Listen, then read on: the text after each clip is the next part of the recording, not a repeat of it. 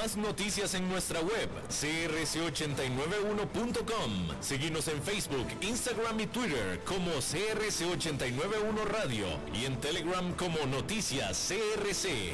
Más noticias cada hora.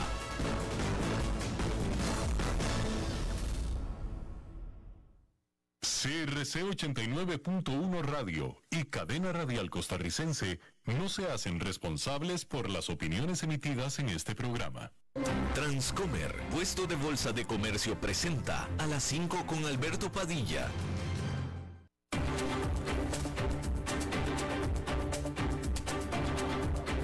Inicia a las 5 con Alberto Padilla un programa diseñado con el objetivo de llevarte diariamente un tema de actualidad, acompañado siempre de reconocidos editorialistas, de lunes a viernes a las 5 de la tarde por CRC 89.1 Radio, a las 5 con Alberto Padilla.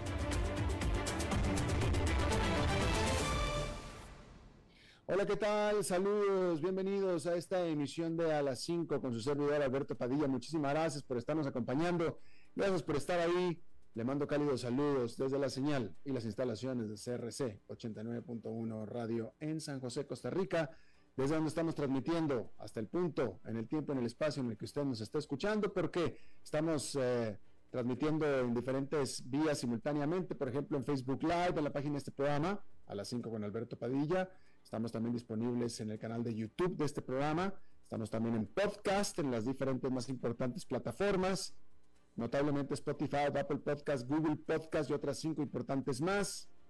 Aquí en Costa Rica, este programa que sale en vivo en este momento a las 5 de la tarde, se repite todos los días a las 10 de la noche en CRC 89.1 Radio. En esta ocasión me acompaña controlando los incontrolables, tratando de hacerlo el señor David Guerrero y la producción general de este programa, siempre poderosa, desde Bogotá, Colombia, a cargo del señor Mauricio Sandoval. Hay que comenzar informándole que el presidente de Estados Unidos, Joe Biden, eh, dijo que el huracán Ian podría resultar en una sustancial pérdida de vida humana y posiblemente siendo el huracán más mortífero de la historia de la Florida.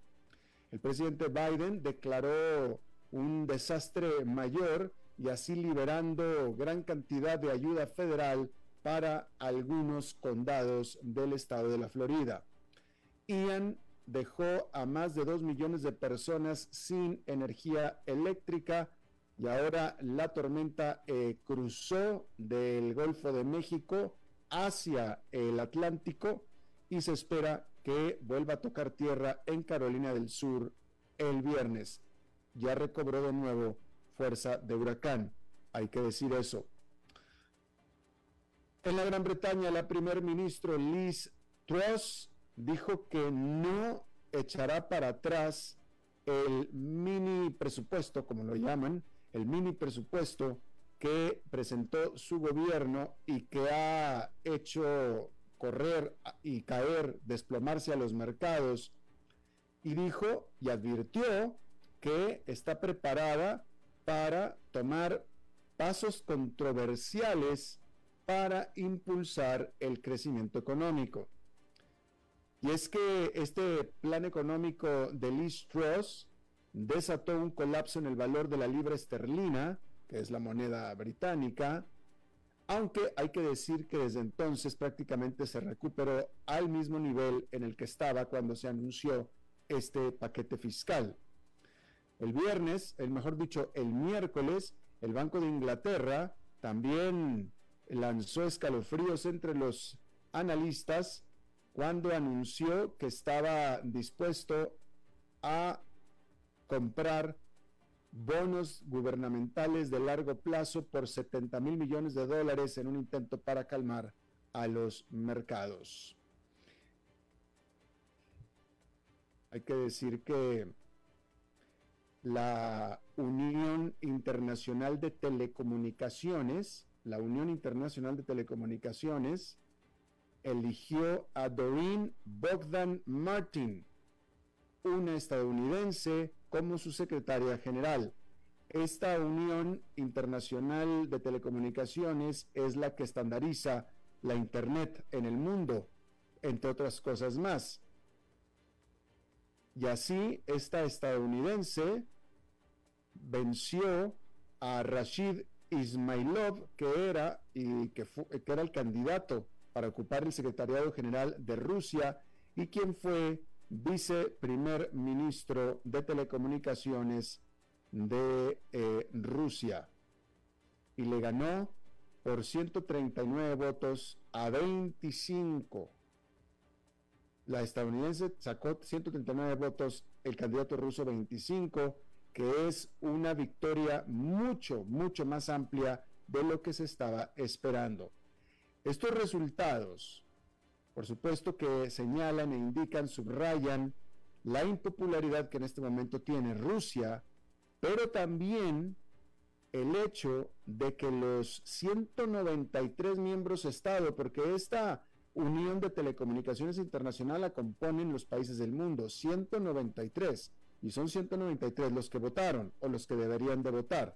125 de ellos, 139 de ellos votaron a favor de que fuera dirigido por la estadounidense, solamente 25 por el otro candidato que era el ruso.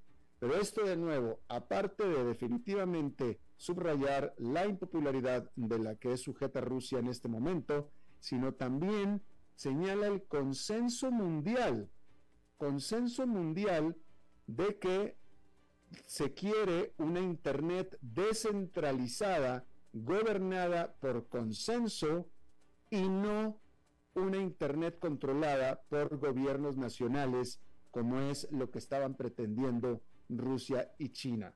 Y esto es sumamente, sumamente interesante e importante.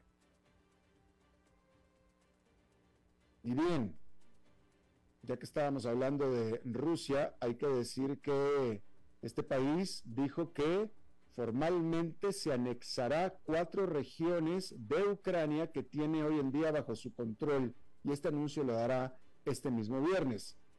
Esto se dio después del referendo patraña, de la simulación de referendo para unirse a Rusia. El presidente Vladimir Putin eh, el régimen del presidente Vladimir Putin, que controló las votaciones y controló el conteo de los votos en estas votaciones que literalmente se hicieron a punta de pistola, literalmente. Muchos países así, incluyendo Serbia, que tiene grandes y profundos lazos con Rusia, dijeron que no reconocerán los resultados de estos referendos o este simulacro de referendo.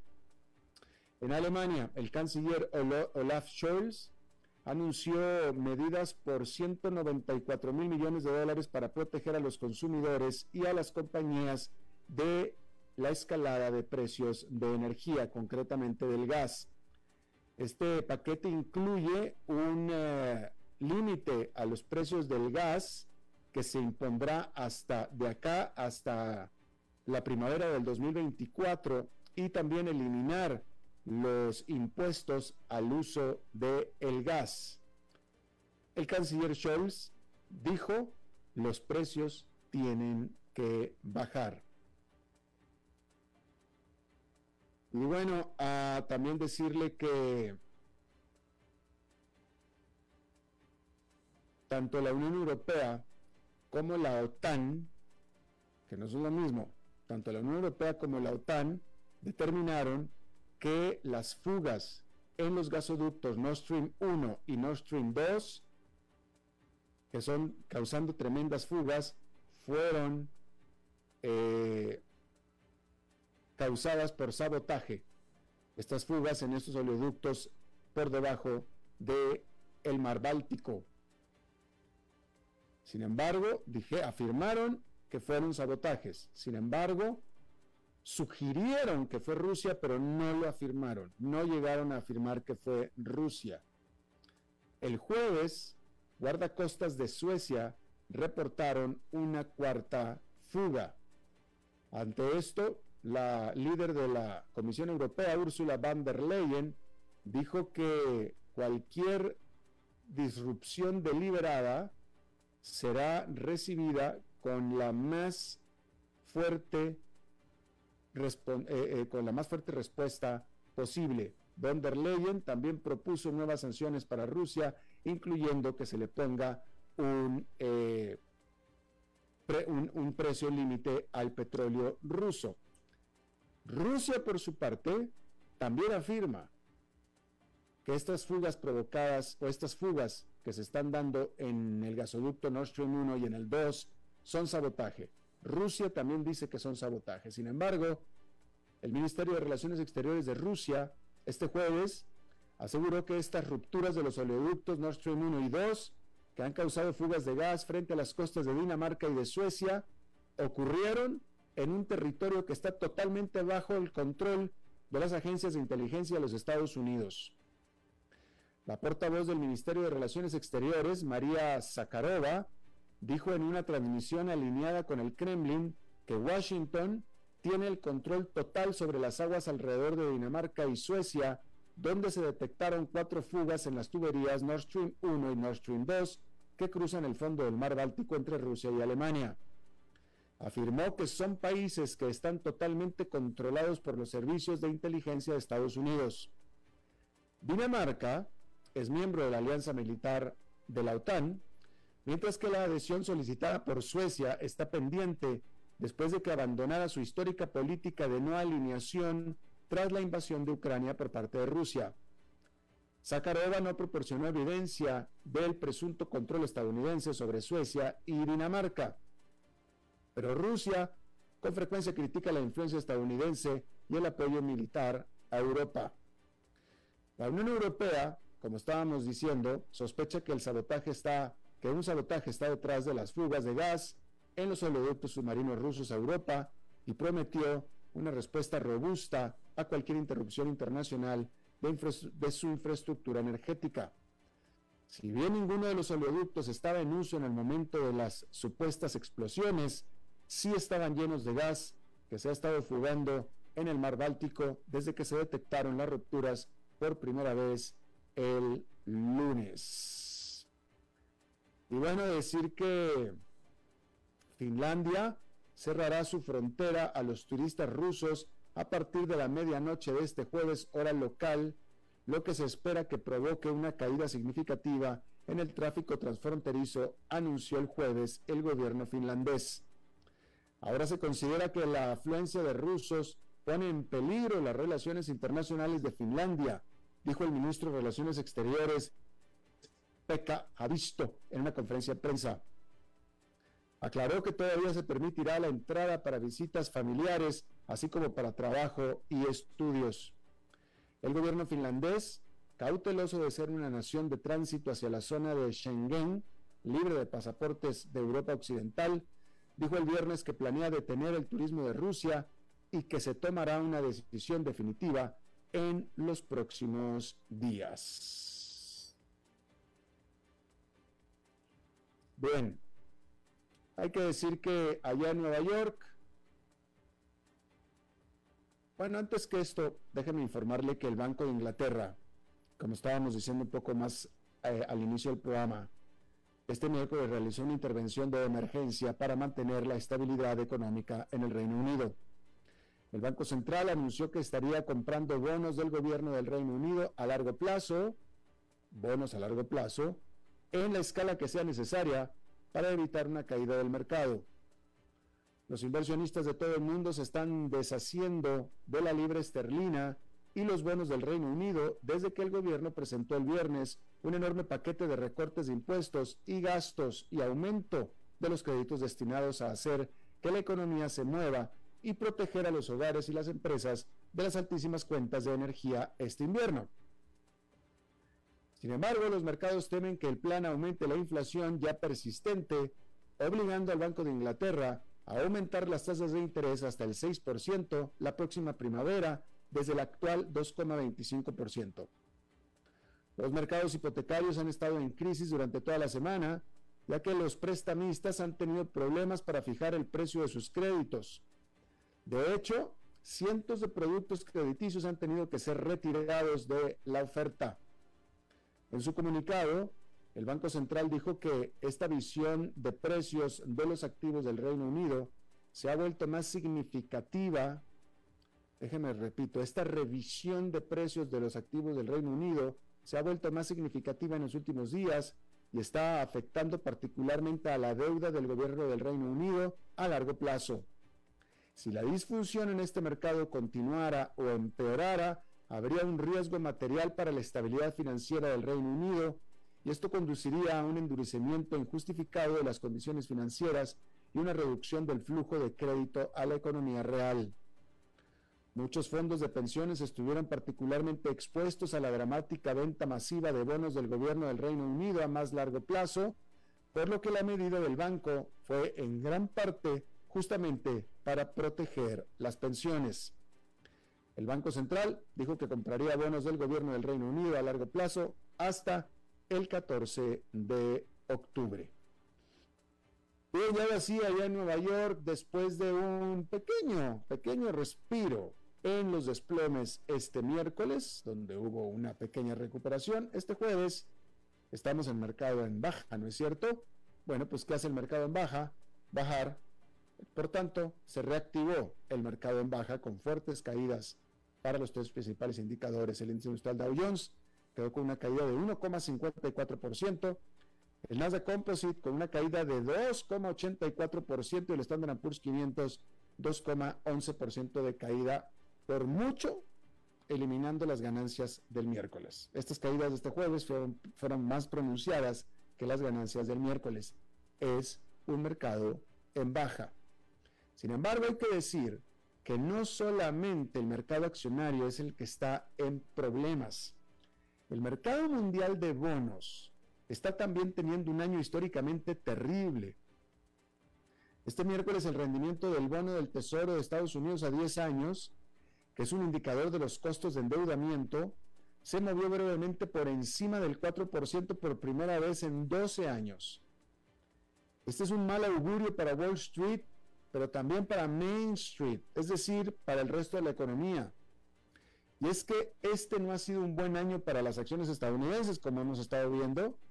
Los tres principales indicadores se encuentran decididamente en mercado a la baja, con una caída superior al 20% desde sus máximos recientes y los analistas predicen más dolor en el futuro previsible. Cuando las cosas van tan mal, los inversionistas buscan seguridad en los bonos del tesoro, que tienen bajos rendimientos, pero que se consideran de bajo riesgo también. Los bonos del tesoro básicamente es un préstamo que usted le hace al gobierno de Estados Unidos, el cual el gobierno de Estados Unidos se considera entre los más confiables pagadores posibles del mundo. Por tanto, se considera una de las inversiones más seguras que puede existir. Pero en la economía al revés de este 2022, incluso ese refugio seguro se ha vuelto algo traicionero. Las tasas de los bonos o rendimientos aumentan a medida que bajan sus precios. En condiciones normales de mercado, un rendimiento en aumento debería significar que hay menos demanda de bonos porque los inversionistas preferirían poner su dinero en acciones de mayor riesgo pero mayor rendimiento. En lugar de eso, los mercados se están desplomando y los inversionistas se están alejando de las acciones de riesgo, pero los rendimientos están subiendo. ¿Cómo así? Bueno, pues hay que culpar todo esto a la Reserva Federal. La persistente inflación ha llevado a la Reserva Federal a contraatacar aumentando agresivamente las tasas de interés y, como resultado, los rendimientos de los bonos del Tesoro de Estados Unidos se han disparado. Las turbulencias económicas en el Reino Unido y la Unión Europea también han provocado que el valor de la libra esterlina y el euro caigan drásticamente en comparación con el dólar estadounidense. La fortaleza del dólar también suele coincidir con tasas de bonos más altas, entonces, aunque normalmente veríamos un aumento en el rendimiento a 10 años como una señal de que los inversionistas estadounidenses tienen una perspectiva económica optimista, esta vez ese no es el caso. Los sombríos inversionistas predicen más subidas de tasas de interés y una mayor probabilidad de recesión. ¿Esto qué significa? Bueno, básicamente significa dolor en las billeteras. El Total Bond Market Index que vale 514.500 millones de dólares de la firma Vanguard, que es el mayor fondo de bonos de Estados Unidos, ha bajado más del 15% en lo que va del año. Eso lo encamina hacia su peor año desde que se creó en 1986. Por su parte, el Fondo de Bonos del Tesoro, TLT, de más de 20 años de iShares, ha bajado casi un 30% en este año. Los inversionistas en acciones también están mirando con nerviosismo a los bonos del Tesoro. Los altos rendimientos hacen que sea más costoso para las empresas pedir dinero prestado y ese costo adicional podría reducir las expectativas de ganancias. Es posible que las empresas con niveles significativos de deuda no puedan permitirse costos de financiamiento más altos en lo absoluto. Main Street, es decir, el resto de la economía que no es Wall Street, tampoco tiene descanso, porque un rendimiento elevado del tesoro a 10 años significan préstamos más caros para automóviles, tarjetas de crédito e incluso los préstamos estudiantiles. También significan tasas hipotecarias más altas. El aumento, de hecho, ya ha ayudado a impulsar la tasa promedio de una hipoteca a 30 años por encima del 6% por primera vez desde el 2008. Profundizando, aún así los inversionistas están más nerviosos por el futuro inmediato que por el largo plazo. Eso estimuló una curva de rendimiento invertida que es cuando las tasas de interés de los bonos a corto plazo suben más que las de bonos de largo plazo.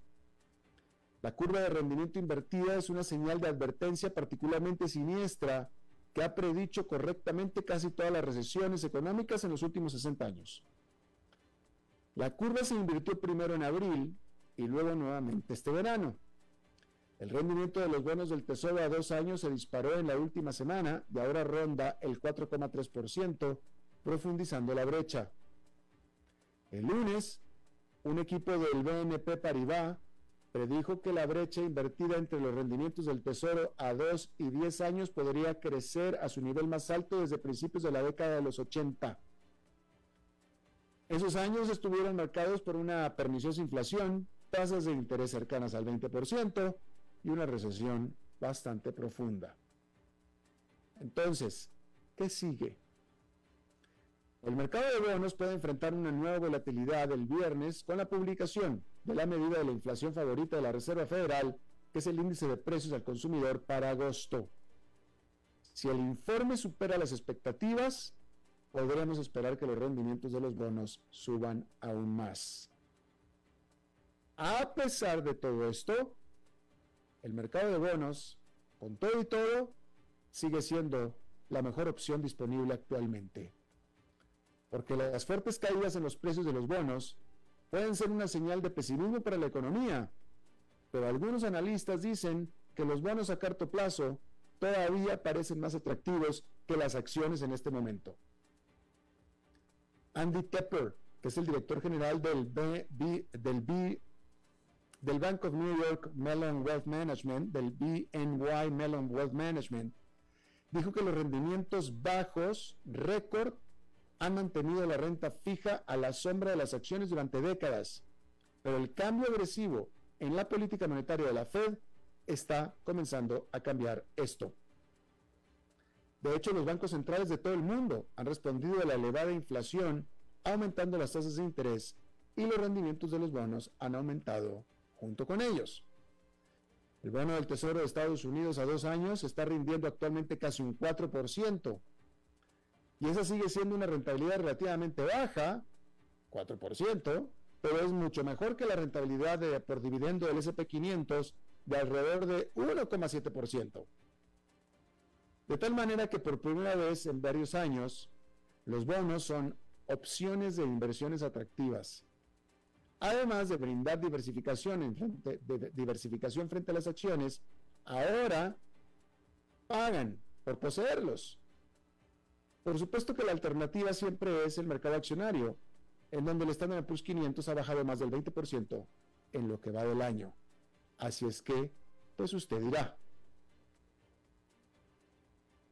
Bien. Déjeme informarle que Pues aquí rara vez hablamos de estos temas, temas personales de alguna familia, pero pues hay veces que vale la pena. Hay que decir que Mackenzie Scott, una de las personas más ricas del mundo, rica producto de su divorcio de la persona más rica del mundo, Jeff Bezos, anunció su divorcio de su segundo marido luego de poco más de un año de matrimonio. Scott se divorció del fundador de Amazon en el 2019, luego de 25 años de matrimonio, y al año siguiente anunció su nuevo matrimonio, solo para el año siguiente anunciar su nuevo divorcio. Mackenzie Scott se ha convertido en una gran filántropa que ha donado grandes sumas de su riqueza desde que se divorció de Besos. Scott recibió, cuando se divorció, aproximadamente el 4% de Amazon, equivalente a aproximadamente 36 mil millones de dólares en ese momento. Desde entonces, Scott ha estado donando su fortuna a un ritmo asombroso. Un estimado de 12 mil millones de dólares ha donado a más de 1.200 grupos en tres años, informó en marzo el diario New York Times. Más recientemente, Scott donó 15 millones de dólares al Health Forward Foundation y 20 millones de dólares al Episcopal Health Foundation, según anunciaron estas organizaciones el martes. A principios de este mes, Scott donó dos mansiones en Beverly Hills por un valor combinado de 55 millones de dólares a la Fundación Comunitaria de California, que es una organización benéfica con sede en Los Ángeles. El índice de multimillonarios de Bloomberg estima que el patrimonio neto de Scott es aún de 28.900 millones de dólares, lo que la convierte en la 39 persona más rica de esta lista. En el 2020, un año después de su divorcio con Besos, Scott anunció su matrimonio con un profesor de ciencias de la escuela en la que estudiaban sus hijos con el fundador de Amazon. La petición de divorcio solicita que la propiedad de la pareja se divida de acuerdo con un contrato prenupcial de separación, cuyos detalles no se incluyeron en la petición, pero en la que seguramente el próximo ex marido firmó su renuncia a reclamo alguno sobre cualquier parte de la fortuna de la próxima ex esposa. Fíjese, Mackenzie duró casada 25 años con Jeff Bezos. En Estados Unidos, en Estados Unidos, en el momento en el que te divorcias, los bienes de la pareja se dividen al 50%. Ahí no hay nada que discutir. Se divide al 50%, punto. Se acabó. Eso en Estados Unidos. por supuesto, en América Latina usted sabe que esto es diferente. En Estados Unidos, 50% de la riqueza que se formó desde el matrimonio es de la pareja a la hora del divorcio. Por tanto, a ella le tocaron 39 mil millones de dólares. Quiere decir que desde que se casó, la pareja creó el doble de 39 mil millones de dólares, 80 mil millones de dólares. ¿Sí? la mitad es de ella. Si usted, mujer, a las mujeres, los hombres es diferente. No es diferente, es diferente porque ya conozco la respuesta. Pero si usted, mujer que me escucha, en este momento, que es casada y que adora a su marido y que es feliz, si pudiera divorciarse usted, sabiendo que se va a divorciar y va a, seguir, va, a ser millonaria. Usted vive millonaria con su marido, por eso es feliz, porque vive millonaria, ¿ok? si usted supiera que si se divorcia, usted se lleva la mitad del dinero de la familia, por no decir del dinero del marido, pero entonces, por tanto, usted va a seguir millonaria, va a seguir millonaria. ¿Ya se hubiera divorciado o no? una pregunta que le hago yo nada más. Si usted pudiera divorciarse, usted que se cree feliz, pudiera divorciarse sabiendo que va a vivir igual millonaria, ¿se divorciaría o ya se hubiera divorciado? No sé, una pregunta, simplemente una pregunta. Rápidamente, antes de ir a una pausa, déjenme informarle que las caídas de Wall Street, estamos en un mercado en baja, pero la de hoy tuvo influencia en una downgrade, en una baja de calificación que recibió nada menos que Apple por la caída en ventas de sus artículos, específicamente iPhones. Y esta caída eh, de, calificación por parte de uno de los grandes bancos desató el mal ánimo que ya había en Wall Street. Pero el punto que, o, la razón por la cual se lo menciono, es porque apenas estamos empezando a ver que las grandes compañías están empezando a registrar malos resultados. En el caso de Apple, siendo tecnológica, ya, ya venía presentando problemas. No tanto como otras, pero ya venía presentando problemas. Pero el punto es que fue una mala noticia de malos resultados por parte de una gran compañía lo que desató la venta de hoy. Y es de las primeras compañías que está empezando a dar malos resultados. Apenas, apenas. Por supuesto que podemos esperar en el futuro cercano, en los próximos meses, mayores malas noticias de más compañías, lo cual va a seguir incitando las pérdidas en el mercado. Bien, vamos a una pausa y regresamos con la entrevista de hoy. A las 5 con Alberto Padilla, por CRC 89.1 Radio. Desde los verdes bosques de nuestra montaña nos llega agua Cerros de la Riva, agua fresca de manantial que te permitirá vivir en equilibrio, proteger tu salud y la de tu familia, libre de sustancias químicas, envasada sin alterar su naturaleza a 2.000 metros de altura. Agua Cerros de la Riva, naturalmente neutral. Búscanos como cerrosdelarriba.gmail.com Llámanos al 8374-3229. Cerros de la Riva, Live Spring Water. Ok, gracias a todos por haber venido a la fiesta de despedida de don Alberto, quien cumple 30 años de trabajar para nuestra empresa. Y bueno, le llegó el día del retiro. Don Alberto, ¿por qué no viene acá y nos da unas palabras? Muchas gracias a todos. Solo puedo decirles que si alguien sabe de algún trabajito, que por favor me dicen.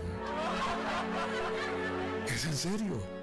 No me preparé para este momento y tengo que ver cómo consigo otro trabajo. No cometan el mismo error que yo.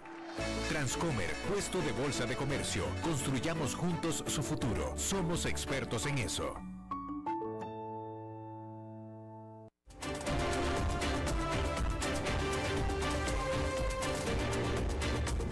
Seguimos escuchando a las 5 con Alberto Padilla.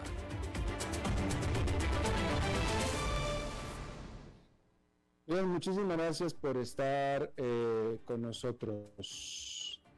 Fíjese este dato que a mí me parece incluso espeluznante, ¿sí?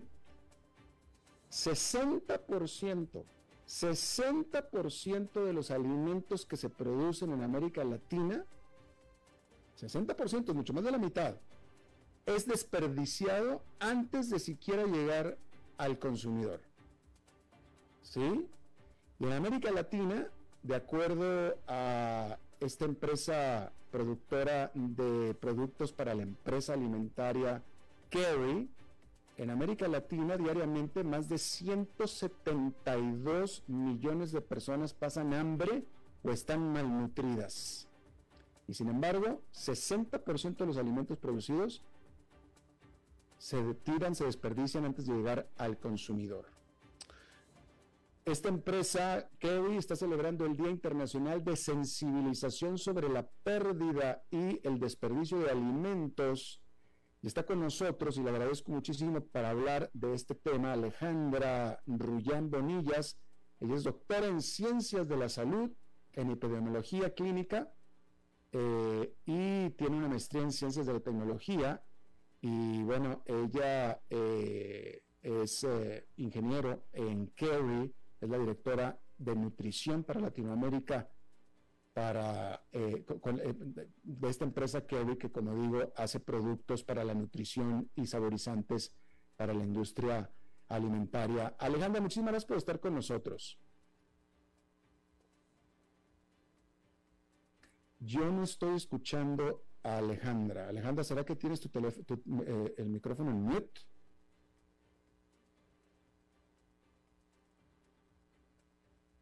No, yo no escucho a Alejandra. David, si me puedes dar alguna instrucción. ¿Me escuchan? Aquí estoy. Ahora sí, Alejandra, ¿cómo estás? Muchas gracias.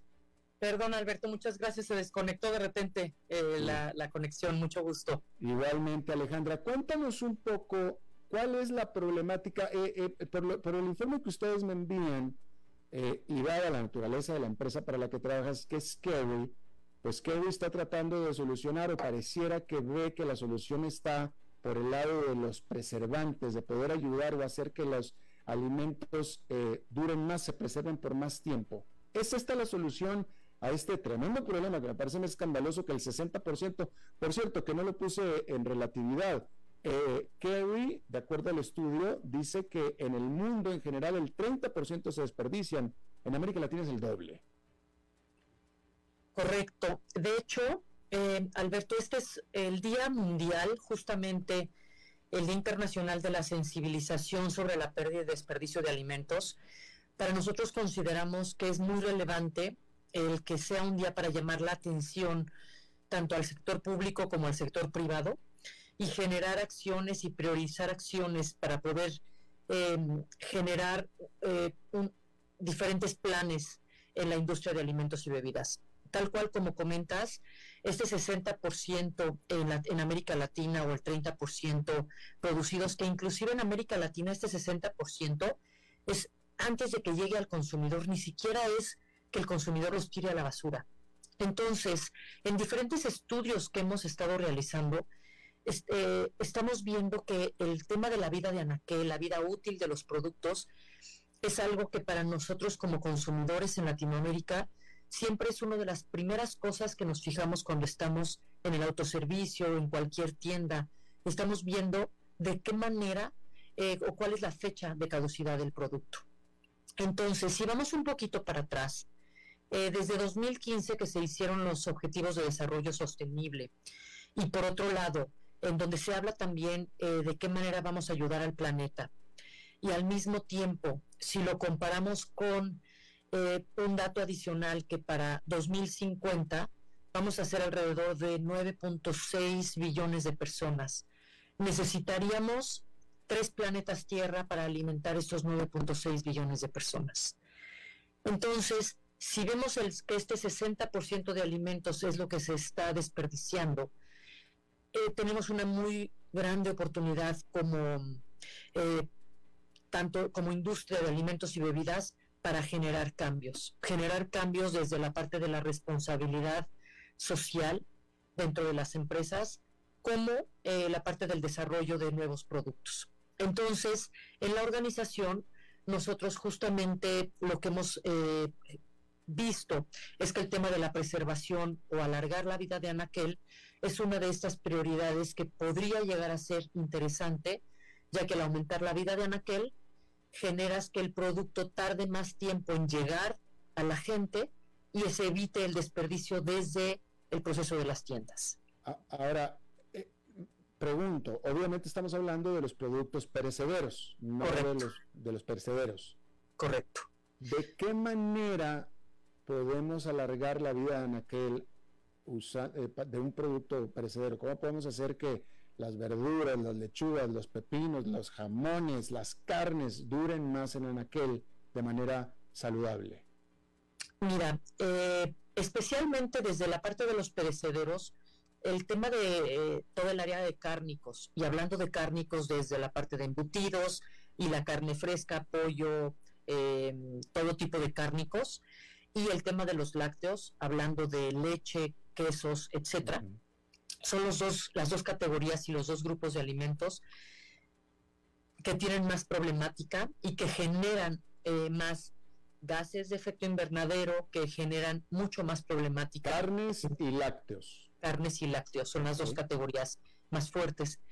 Entonces, hay eh, diferentes eh, métodos y ácidos orgánicos que son em, tipo eh, lactatos, tipo eh, vinagres, que a través de procesos específicos que nosotros hemos desarrollado, dentro del mismo proceso uno puede aumentar esta vida de anaquel manteniendo inclusive la etiqueta limpia del producto. Sin ser era, lo que te iba a preguntar para que me aclares. No estamos hablando de químicos. No, estamos hablando justamente de productos naturales de, y, procesos diferentes de enzimáticos que lo que te hace es que la vida de anaquel se evite que el producto, digamos que pierda o se eche a perder más rápido y de esta manera el producto tarda más tiempo, la, vida útil el productor decide, en lugar de tener 30 días o 15 días eh, en el anaquel, puede llegar a durar hasta 25 o 30 días, y esto es de manera natural y este, evitamos a que se, se tenga este desperdicio. Eh, y supongo, vaya, no, te la quiero preguntar la pregunta básica porque sonaría media obvia e incluso agresiva, pero entonces, claramente si ustedes están impulsando esto es porque es costeable, es decir, el costo-beneficio, eh, el beneficio superior que el costo. Absolutamente. De hecho, hemos hecho, hemos realizado estudios inclusive con diferentes empresas para que se vea el costo-beneficio de lo que se está desperdiciando contra lo que significa este aumento de vida, de vida útil. Inclusive...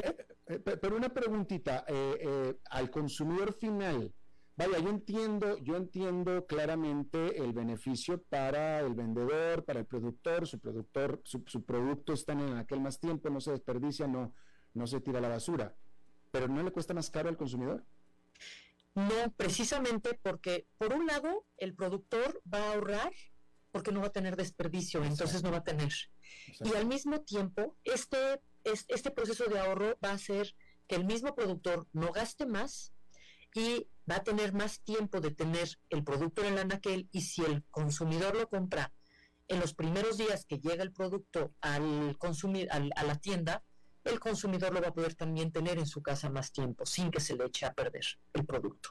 Entonces, de esta manera, y esto fue bien interesante porque esto nos empezamos a dar cuenta cuando hicimos un estudio hace alrededor de cuatro años acerca de etiqueta limpia preguntándole a los consumidores qué era lo que estaban fijándose en las etiquetas cuando iban justamente a comprar diferentes productos. Y uno de los países en los que estuvimos haciendo este tipo de estudios fue en Costa Rica, de los países de Latinoamérica, además de México, Brasil, Colombia, pero también fue en Costa Rica.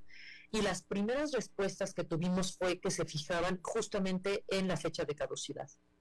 Entonces, a partir de ahí empezamos a definir cuál era el beneficio para el consumidor justamente de eh, alargar esta vida de esta vida de anaquel como consumidor que tú en tu casa y que lo percibieras como un producto que no tuviera químicos y que no tuviera esta percepción negativa de decir le pusieron algo más y me está durando por eso más tiempo, ¿no? Eh, y, bueno, precisamente hablando de la percepción, o sea, tú, entonces, eh, de, de, lo que estamos hablando es de que un paquete de carne molida, vamos a decir, o un paquete de pollo, un, pollo, un pollo, un pollo en el anaquel, eh, va a poder durar ahí en el refrigerador al público más tiempo.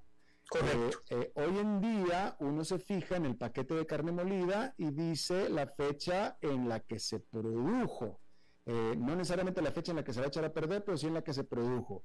Hablando de, las impresiones del consumidor, si yo llego al supermercado, digo, depende de cómo estamos, cuánto tiempo estamos hablando acá con, los productos de ustedes, pero si yo llego al supermercado y veo en el aquel un una carne molida que se ve bien, no tiene ningún problema, tiene buena vista y todo, pero que dice que se produjo hace dos semanas y media, y no sé si lo voy a comprar justamente ahí es en donde está el proceso de la educación mm. y el, sensibilizar eh, a lo que implica lo que es el desperdicio de alimentos. Porque todos estamos esperando eh, a que todo sea, el consumidor está esperando a que todo sea totalmente inmediato. Y por otro lado, hay ciertos beneficios que si eh, la fecha de producción tiene una fecha, pero al mismo tiempo se produjo hace dos semanas, pero es, es importante también ir entendiendo cuánto tiempo tardó en llegar a esa a ese lugar ese producto. Probablemente en las carnes frescas, en el pollo fresco, en la carne, tiene que ser esta, este tiempo de, de producción mucho más corto que un, un, un, proceso de un jamón, por ejemplo, de un embutido o de un queso, porque el proceso tarda más tiempo y uno tiene un poquito más de confianza. En el momento en el que yo lo veo y estoy consciente de que el producto es, es natural, está preservado de manera natural y tiene, tengo dos semanas para consumirlo Eso me da una, y estoy consciente del desperdicio de alimentos que se está generando en el mundo, es parte de lo que nosotros necesitamos empezar a darle a conocer a las personas. Hay una necesidad, Alberto, en el que el tema de la sustentabilidad, todos estamos como queriendo un poco desde ahorrar agua, buscar diferentes elementos para ir al supermercado y no gastar plástico, una serie de, elementos que ya nos toca irnos a la parte de los alimentos y bebidas directamente. La industria de alimentos y bebidas tenemos una responsabilidad importante porque si este desperdicio se sigue tirando y no se le da un mejor uso, este efecto de gasos invernadero que generan estos productos en el desperdicio son muy elevados y siguen aumentando las los grados y la temperatura del planeta. Entonces, es un círculo vicioso que necesitamos empezar a darle una, este, una, una cuestión de una reversión a esta situación. Claro. Eh, Alejandra, eh, es una empresa mundial. Eh, esta iniciativa, eh, ¿en dónde más, si es que se ha hecho, en qué otra parte del mundo se ha aplicado y ha tenido éxito? ¿Qué, qué tenemos de ejemplo, de modelo? mira, es una empresa mundial, la sede está en Irlanda, es una empresa que inició inclusive como una cooperativa láctea, entonces el foco de estas iniciativas iniciales está en Irlanda y en Europa, en toda la industria láctea, en donde ya estamos trabajando inclusive desde la cadena con los productores eh, y toda la industria ganadera, para que empecemos desde la parte de la tierra hasta que llegue al consumidor eh, completa. Estamos teniendo éxito. Y el otro caso de éxito que estamos teniendo importante tiene que ver con el tema de la panadería. Eh, estamos haciendo eh, estudios en donde en la, la, pérdida de hogazas de pan a nivel global que se tienen es una de las, de las grandes pérdidas eh, más grandes, porque el pan es algo que uno fácilmente no se lo termina o lo tiras a la basura o si se echa, si te dura menos eh, y está duro, ya no te lo consumes. Entonces, eh, si empezamos a utilizar este tipo de soluciones en la panadería, justamente podríamos llegar a ahorrar alrededor de más de 30 millones de hogazas de pan en todo el mundo y esperamos que para finales de este año logremos llegar a este tipo de beneficios, empezando en Europa y en Norteamérica, que es donde lo estamos haciendo. Aquí en Latinoamérica estamos empezando a hacer este tipo de promoción eh, y decidimos utilizar el Día Mundial de la, del Desperdicio de Alimentos para justamente generar, eh, empezar a generar esta conciencia, Alberto. Claro. Esta cifra, primero que nada, de nuevo, 60% de desperdicio de los alimentos me parece absolutamente brutal, pero aparte esta cifra de 172 millones de latinoamericanos que sufren hambre o que están desnutridos en América Latina, también es absolutamente eh, eh, brutal. Eh, yo diría más bien que son desnutridos más que sufrir hambre, porque en América Latina hay comida que se desperdicia, pero vaya, el latinoamericano come, lo que pasa es que come muy mal. Pero el punto al que quiero llegar es que me parece que es un problema de salud pública. Estos 172 millones de personas en toda América Latina. Eh, eh, eh, hago este preámbulo para hacerte la pregunta. En los esfuerzos de Kerry, ¿o a quién le corresponde ser el impulsor bueno, ustedes están haciendo su trabajo, pero la pregunta es, ¿esto es una, algo que deberían de estar haciendo los gobiernos nacionales o es dirigido a los productores, a las empresas privadas que producen los alimentos? Eh, tiene que ser un efecto en conjunto, o sea, no puede ser un efecto individual. Yo creo que es un efecto del gobierno, un efecto de la industria y un efecto de la sociedad.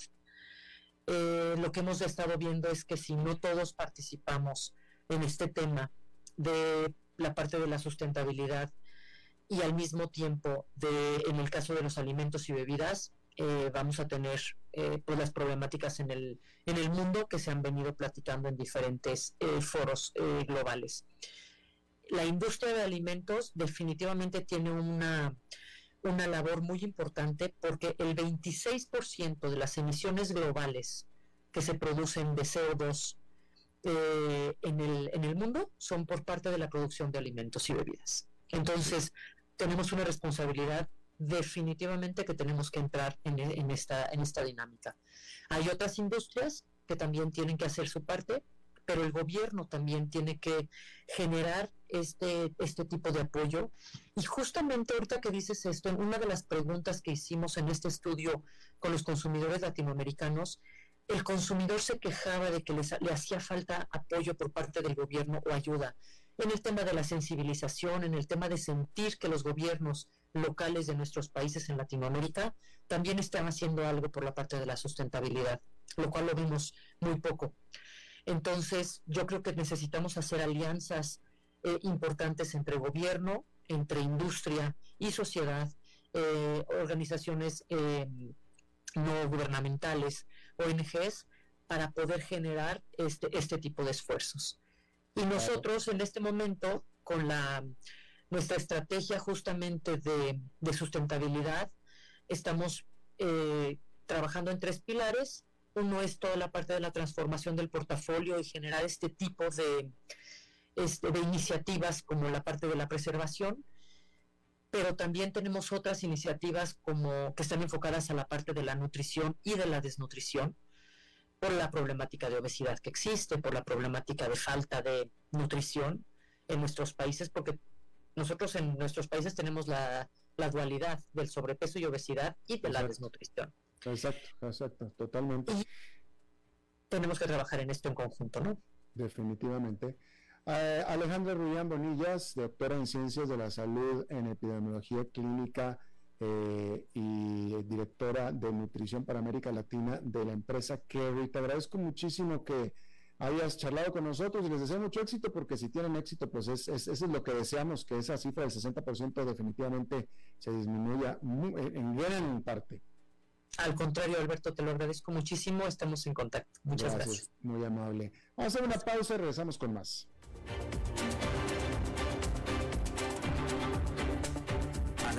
con Alberto Padilla por CRC 89.1 Radio. Desde los verdes bosques de nuestra montaña nos llega agua Cerros de la Riva, agua fresca de manantial que te permitirá vivir en equilibrio, proteger tu salud y la de tu familia, libre de sustancias químicas, envasada sin alterar su naturaleza a 2.000 metros de altura.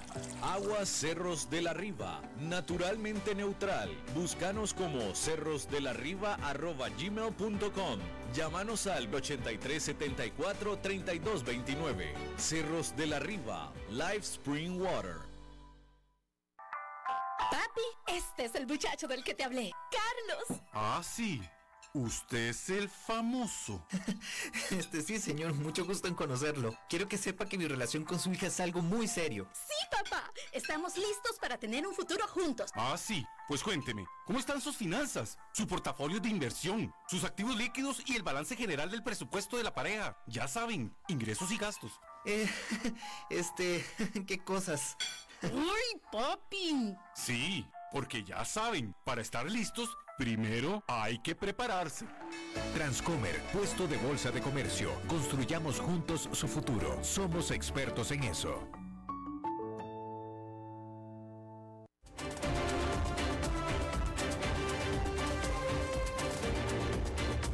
Seguimos escuchando a las 5 con Alberto Padilla.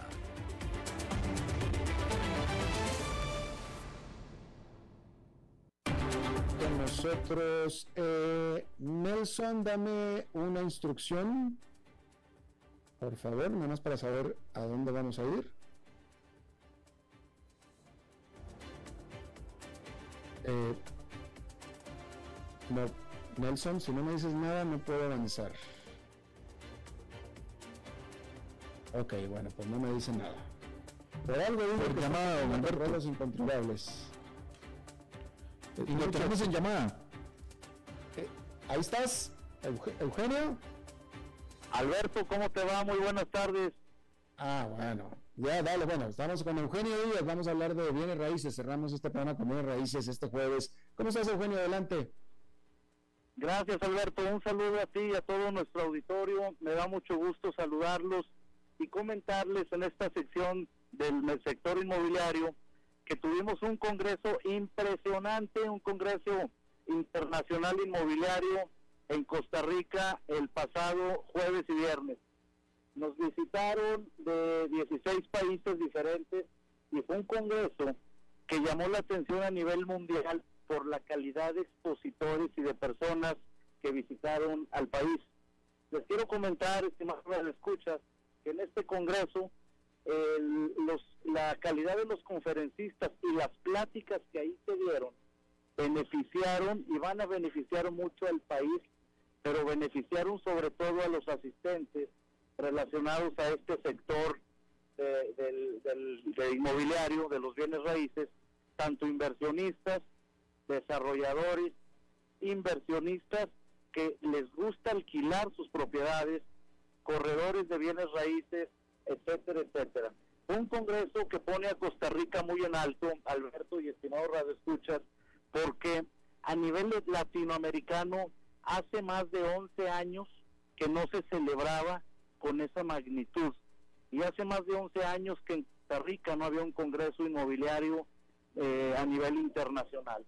Así es que Costa Rica se puso en los ojos del mundo y es hoy en día a nivel Latinoamérica una tendencia que cada vez llama más la atención para inversionistas de otros países para llegar a invertir y quedarse en este hermoso país.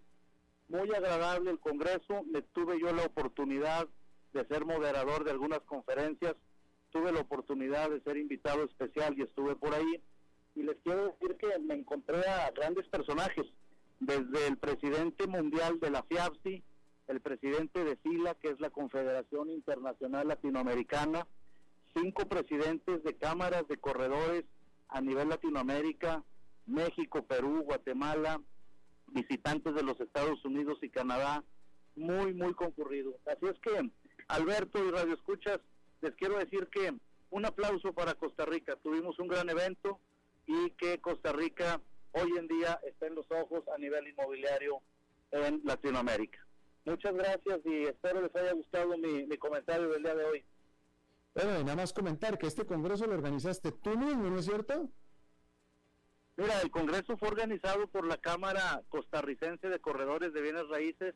Yo participo activamente dentro de esta Cámara y, pues la verdad es que un éxito. Fue un, comité especial el que organizó el congreso, tanto con personajes costarricenses como internacionales y la verdad es que mis respetos, muy, muy, muy buenos, Alberto, de verdad. Bueno, pues muchísimas gracias por tu comentario, felicidades por el Congreso, Eugenio Díaz, te agradezco muchísimo. Con mucho gusto, Alberto, felicidades a todos los costarricenses por eventos como estos que se celebran en el país. Y bueno, les deseo que tengan todos ustedes un feliz, ya casi fin de semana. Igualmente para ti, gracias. Bueno, eso es todo lo que tenemos por esta emisión de a las 5 con su servidor Alberto Padilla. Muchísimas gracias por habernos acompañado. Espero que termine su día en buena nota, en buen tono y nosotros nos reencontramos en 23, 23 horas. Que la pasen muy bien. 5 con Alberto Padilla fue traído a ustedes por Transcomer, puesto de bolsa de comercio. Construyamos juntos su futuro. Somos expertos en eso.